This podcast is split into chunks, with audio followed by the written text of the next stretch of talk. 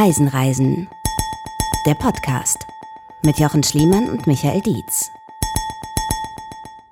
Schönen guten Tag zu einem Reisen, Reisen der Podcast Spezial mit Jochen Schliemann, das bist du. Und Michael Dietz. Äh, Wir bekommen ja auch immer wieder viele Fragen von euch, ähm, so zwischendurch, natürlich zu Reisezielen, aber auch zu, zu einzelnen Themen. Und was, was wirklich halt oft kommt, ist äh, das Thema Jetlag. Genau, und deshalb haben wir uns überlegt, wir gehen da mal kurz drauf ein. Äh, Das wird jetzt kein äh, Stundenpamphlet oder so, sondern wir wollen einfach mal überlegen, was kann man bei Jetlag tun und so weiter. In welche Richtung ist es für dich am schlimmsten? Es gibt ja so, so ein, also ab wann geht der Jetlag eigentlich los? Ich finde, da geht halt schon los ab drei, vier Stunden. Also wenn man zum Beispiel, keine Ahnung, nach ähm, von Mitteleuropa in Nahosten fliegt, in, also nach, nach Tel Aviv zum Beispiel, da hat Ja. man schon eine Zeitumstellung, die mag ich schon, finde Ja. ich. Ähm, für, in welche Richtung ist es für dich schlimmer, der Jetlag? Also in Richtung Osten, Oh wenn ja. man Richtung Hongkong fliegt oder Richtung New York? Ich kann dir, das, das kann ich tatsächlich relativ genau beziffern, denn ich habe mich neulich mal wirklich konkret entschieden, was ich ätzender finde. Ähm, Jetlags haben übrigens teilweise auch Vorteile, wenn man es wirklich sich schön machen will. Wir malen uns die Welt schön, Ja. wie sie uns gefällt, Jochen. Kommen wir zum äh, einfacheren Teil Mhm. zuerst. Von hier aus in die USA, also nach Westen oder von Asien nach Hause. Mhm. Das habe ich jetzt gerade tatsächlich kurz hinter mir. Ich war jetzt ähm, kürzlich in Japan nochmal und ich sage deshalb nochmal, weil wir schon mal eine Folge hatten oder äh, und so. Also ihr wisst ja, dass ich da schon mal war. Ähm, und dieser Flug ist so ungefähr elf Stunden, elf, zwölf Stunden. Sprich, du fliegst von Deutschland aus, würdest du elf, zwölf Stunden nach Japan fliegen und du fliegst genauso in die andere Richtung, elf, zwölf Stunden nach LA in die USA. Also man kann es in dem Sinne ganz gut vergleichen. Ich bin von Tokio nach Frankfurt geflogen. Mhm. So elf bis zwölf Stunden. Und dieser Jetlag ist für mich relativ logisch und mit dem kann ich umgehen. Auch wenn der man auf den Körper natürlich fordert. Denn dieser Jetlag bedeutet letztlich, dein Tag ist unendlich lang. Also du fliegst um 10 Uhr morgens los Zum Beispiel. und fliegst 11, 12 Stunden und es ist immer dann noch Nachmittag oder Mittag, ne? Genau, also du hast diese Flüge, die um 18 Uhr losgehen. Du hast ganz, ganz wenige, die über Nacht gehen, was kaum funktioniert, weil die Uhr ja einfach zurückgestellt wird. Ja. Also will sagen, du, du steigst, also in meinem Fall bin ich um 10.25 Uhr oder so was losgeflogen und komme um 15 Uhr an, obwohl ich halt zwölf Stunden unterwegs bin. Mhm. Und äh, eine wunderbare Begleiterscheinung, muss ich dazu gleich sagen. Ich hatte einen Fensterplatz, war wirklich, das Ah, war tatsächlich schön. eine wunderbare äh, Begleiterscheinung. Ich hatte einen fünfstündigen Sonnenaufgang. Weil aus irgendeinem, ich bin jetzt nicht so fest verankert in dem, was da genau passiert ist. Wir sind relativ weit nördlich geflogen, hat der freundliche äh, Pilot uns noch mitgeteilt. Also wirklich fast über, über, über einen Polarkreis rüber. Nordroute, meine Damen und Ja. Herren. Sie sehen zu Recht, ja. Sibirien und so. Ja, da redet er immer so. Ist sehr gut. Und dann auch immer dieses langgezogene, weißt Ja. du, so, äh, Ladies and Gentlemen, äh, willkommen an Bord. Ne? So. Wir landen, wo sie sich noch nie befanden. Genau. Ja. Ähm, nein, und der äh, hatte dann angekündigt, dass wir, ich hatte einen tollen Blick über Sibirien, Mhm. ähm, übers Eismeer da. Es war dann ja auch schon äh, Ende November. Also sehr kalt unter mir und äh, um mich herum natürlich auch. Und irgendwie hat, haben die Umstände dafür gesorgt, dass die Sonne aufging, relativ schnell. Wie gesagt, um 10 Uhr war sie in Japan eigentlich schon da, aber wir sind dann, es war halt Mhm. so, die Sonne Ja. ging auf über Sibirien. Der und, Sonne hinterher. und da wir wirklich mit der, der Zeit, also, Ja. also gegen die Zeit ja geflogen sind, ich weiß nicht, wie man das jetzt richtig ausdrückt, Mhm. hatte ich tatsächlich einen vier- fünfstündigen Sonnen- und Aufgang, der niemals aufhörte warst über Sibirien. drauf. Und habe immer die blaue Stunde gehabt. Also dieses Ja, wunderbare, schön. tolle Licht. Relativ klare Sicht nach unten auf diese Eismeere. Also beziehungsweise Eismeere, Meere aus Eis und Schnee und natürlich vielen Wasserflächen und wahnsinnig viel Natur. Sibirien toll. Traumziel von mir. Vielleicht schaffen wir das mal da hinzufahren, Michael. Ich, ich, Ladet uns ein, Sibirien, wir kommen. ich würde mich wahnsinnig freuen. Ich, Ja. auch, ich würde auch Kuchen mitbringen. Auf jeden Fall, was ich sagen wollte, du landest dann halt nachmittags in Deutschland. Das heißt, du kommst an, holst einen Koffer, musst noch irgendwie weiter, also ich dann in dem Fall mit der Bahn nach Köln und ähm, bist einfach unterwegs. Das heißt, du hast zu tun Mhm. bis 19 Uhr oder so. Ja. Du kommst nach Hause, packst ein bisschen aus, isst irgendwas, legst im Fernseher, Schelle, tot, Mhm. weg, pennen. Und das geht bei mir dann immer drei, vier Tage so weiter, weshalb ich diesen Jetlag noch relativ gut finde. Weil du morgens früh raus bist, hast Ja. den ganzen Tag da und gehst früh ins Bett. Genau, du wachst ungefähr um vier auf, Ja. wenn du eine Schlafdisziplin hast, kriegst vor 8 Uhr alles geregelt, was du jemals geregelt kriegen konntest. Das heißt, ich habe wirklich Leute auf dem Wochenmarkt aufgeweckt. Die haben die Tür aufgemacht, haben schon gekotzt, weil ich da stand und sagte, morgen, Körbchen. ich bin schon da. Und du räumst die Bude auf und wäschst alles und guckst auf den Tacho, es ist 12 Uhr mittags. Denkst, Ja. Alter, genauso will ich immer leben. Schaffst Mhm. du natürlich nicht, aber in der Zeit stehst du freiwillig früh auf. Aber du legst dich um 8 Uhr vor den Fernseher oder machst was auch immer, liest ein Buch und als würde dir einer eine ballern, pennst du ohne Diskussion mit deinem Körper sofort ein. Glockenmäßig 8, 9 Uhr Schluss. Ja. Relativ griffiger Jetlag, wenn du mich Ja, fragst. ja. Wenn ich kurz weiter ausführen kann, Sehr, sehr die andere mich. Richtung, wenn man jetzt Richtung USA fliegt, Mhm. äh, nee, wenn man aus den USA zurückkommt, Entschuldigung, also gen New Osten York, fliegt, Frankfurt. Genau.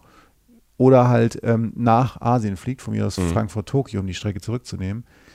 Das ist für mich wesentlich schwieriger. Und da könnt ihr euch gerne melden, wenn es bei euch genau andersrum ist, weil es gibt Menschen, die das anders erleben. Bei mir löst es in meinem Körper irgendwie Chaos aus, weil ich zwar über Nacht fliege, ich habe eine kurze Nacht.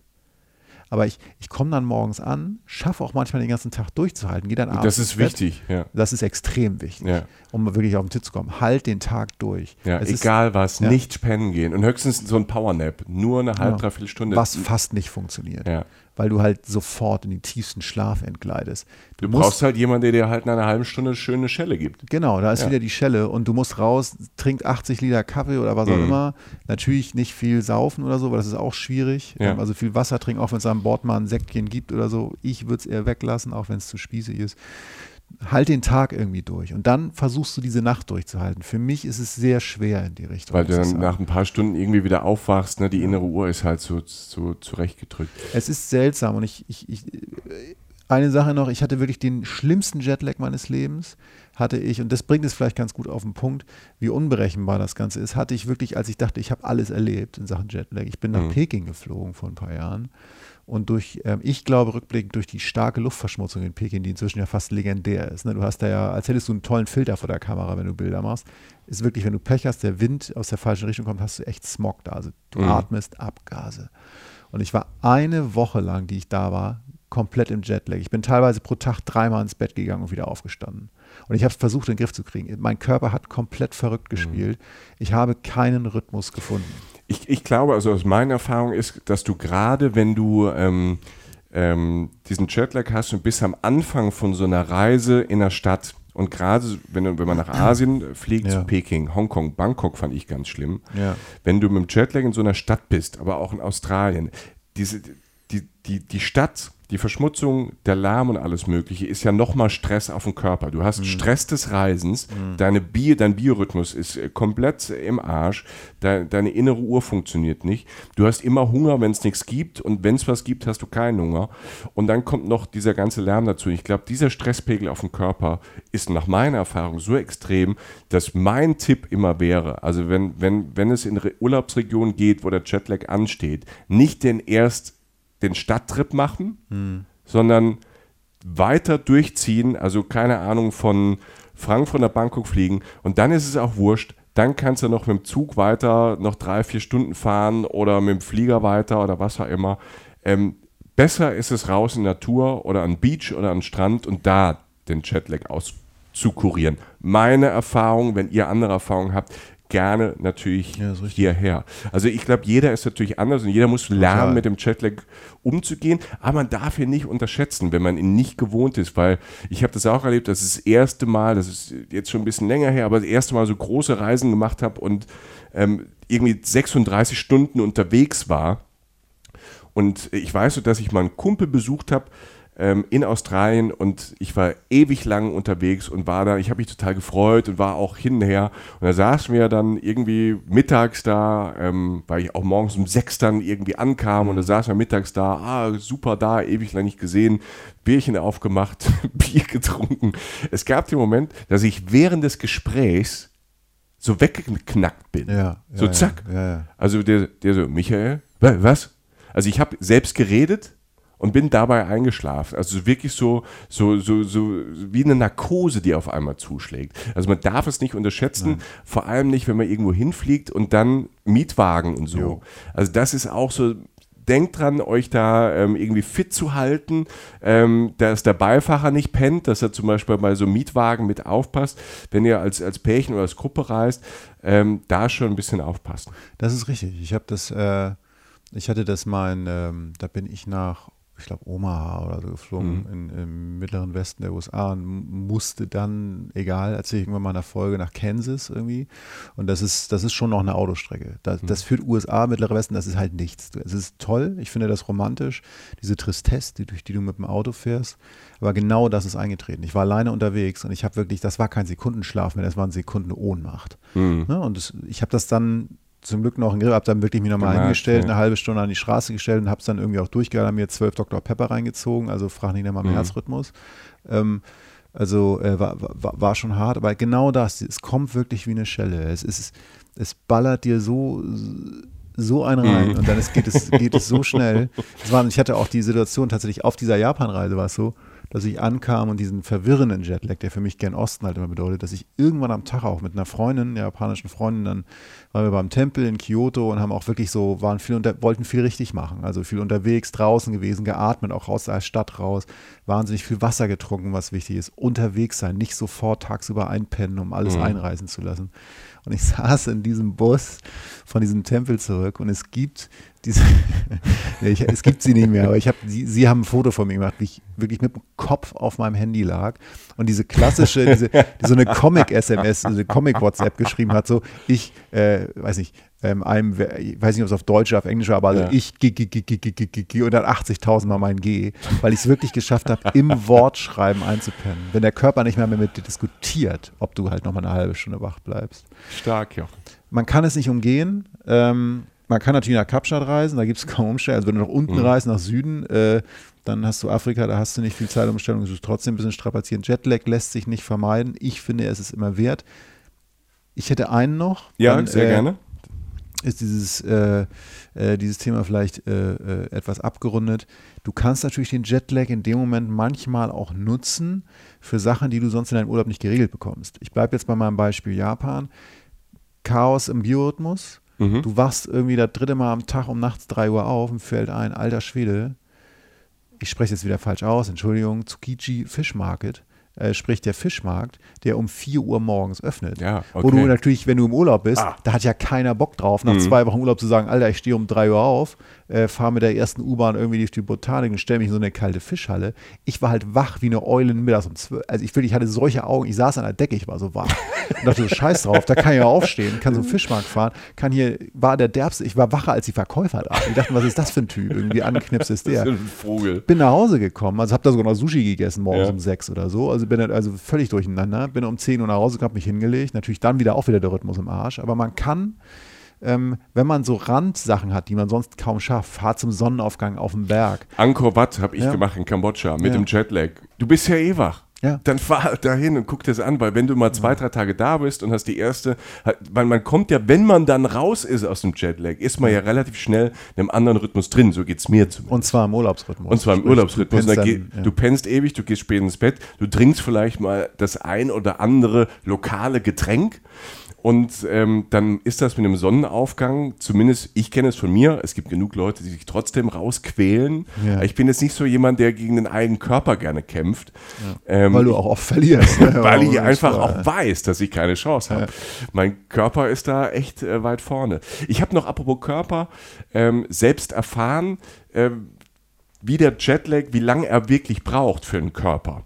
Das merkt man, wenn man mit Kindern reist. Ähm, Dietz ne, denkt, ach, schon tausendmal Jetlag erlebt. Den kann man ja mit Nachtflügen, bei mir funktioniert das mit dem Nachtflug, weil ich dann irgendwann, ähm, im, ich kann im Flieger pennen und so. Ja, ja. Ich krieg das, wenn ich weiß, ich krieg das irgendwie hin. So. Oder im Zug. Ähm, bei, bei Kindern ist es so, äh, dass, die, dass man sagt, pro zeitverschiebende Stunde dauert ein Tag, bis sie es hinkriegen. Okay, ja. So, dann fliegt nur mal nach sagen wir mal, Bangkok wieder. Das ist ein super Beispiel, das viele machen. Sechs Stunden. Das heißt, bis äh, so ein Kind, also sagen wir mal unter zwölf oder unter 14, so halbwegs wieder im normalen Rhythmus ist, dauert sechs Tage. Das soll man bei der Reiseplanung, ich weiß es aus Erfahrung, äh, bei der Reiseplanung beachten, dass es echt dauert und dann so Kids dann halt äh, nie essen, wenn Essenszeit ist, weil die sie, das können sie auch nicht reinquälen und dann nachts halt ähm, aufwachen, wenn natürlich eigentlich kein Essen zur Verfügung steht. Der Tipp, immer Chips und Nüsse dabei haben, wenn man mit Kindern reist. Die kann man immer noch mal so einfach Tüte Chips, Nüsse hin und äh, isst sich satt, mein Junge.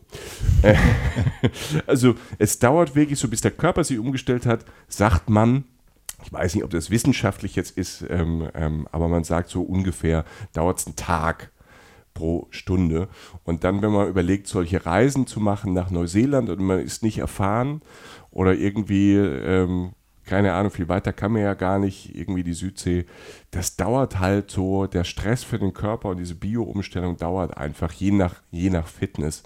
Und ähm, das sind zumindest unsere Erfahrungen. Wir sind natürlich auch sehr, sehr gespannt. Da draußen sind ja ganz viele Pro-Reisende. Ähm, wenn ihr noch äh, Tipps habt, das wird uns jetzt, bevor wir jetzt alles raushauen, äh, was wir wissen, wenn ihr noch Tipps habt und eure Geheimtipps, die vielleicht bei euch wirken, vielleicht wirken und helfen die bei anderen Reisenden auch, dann äh, schreibt ihr uns doch bitte.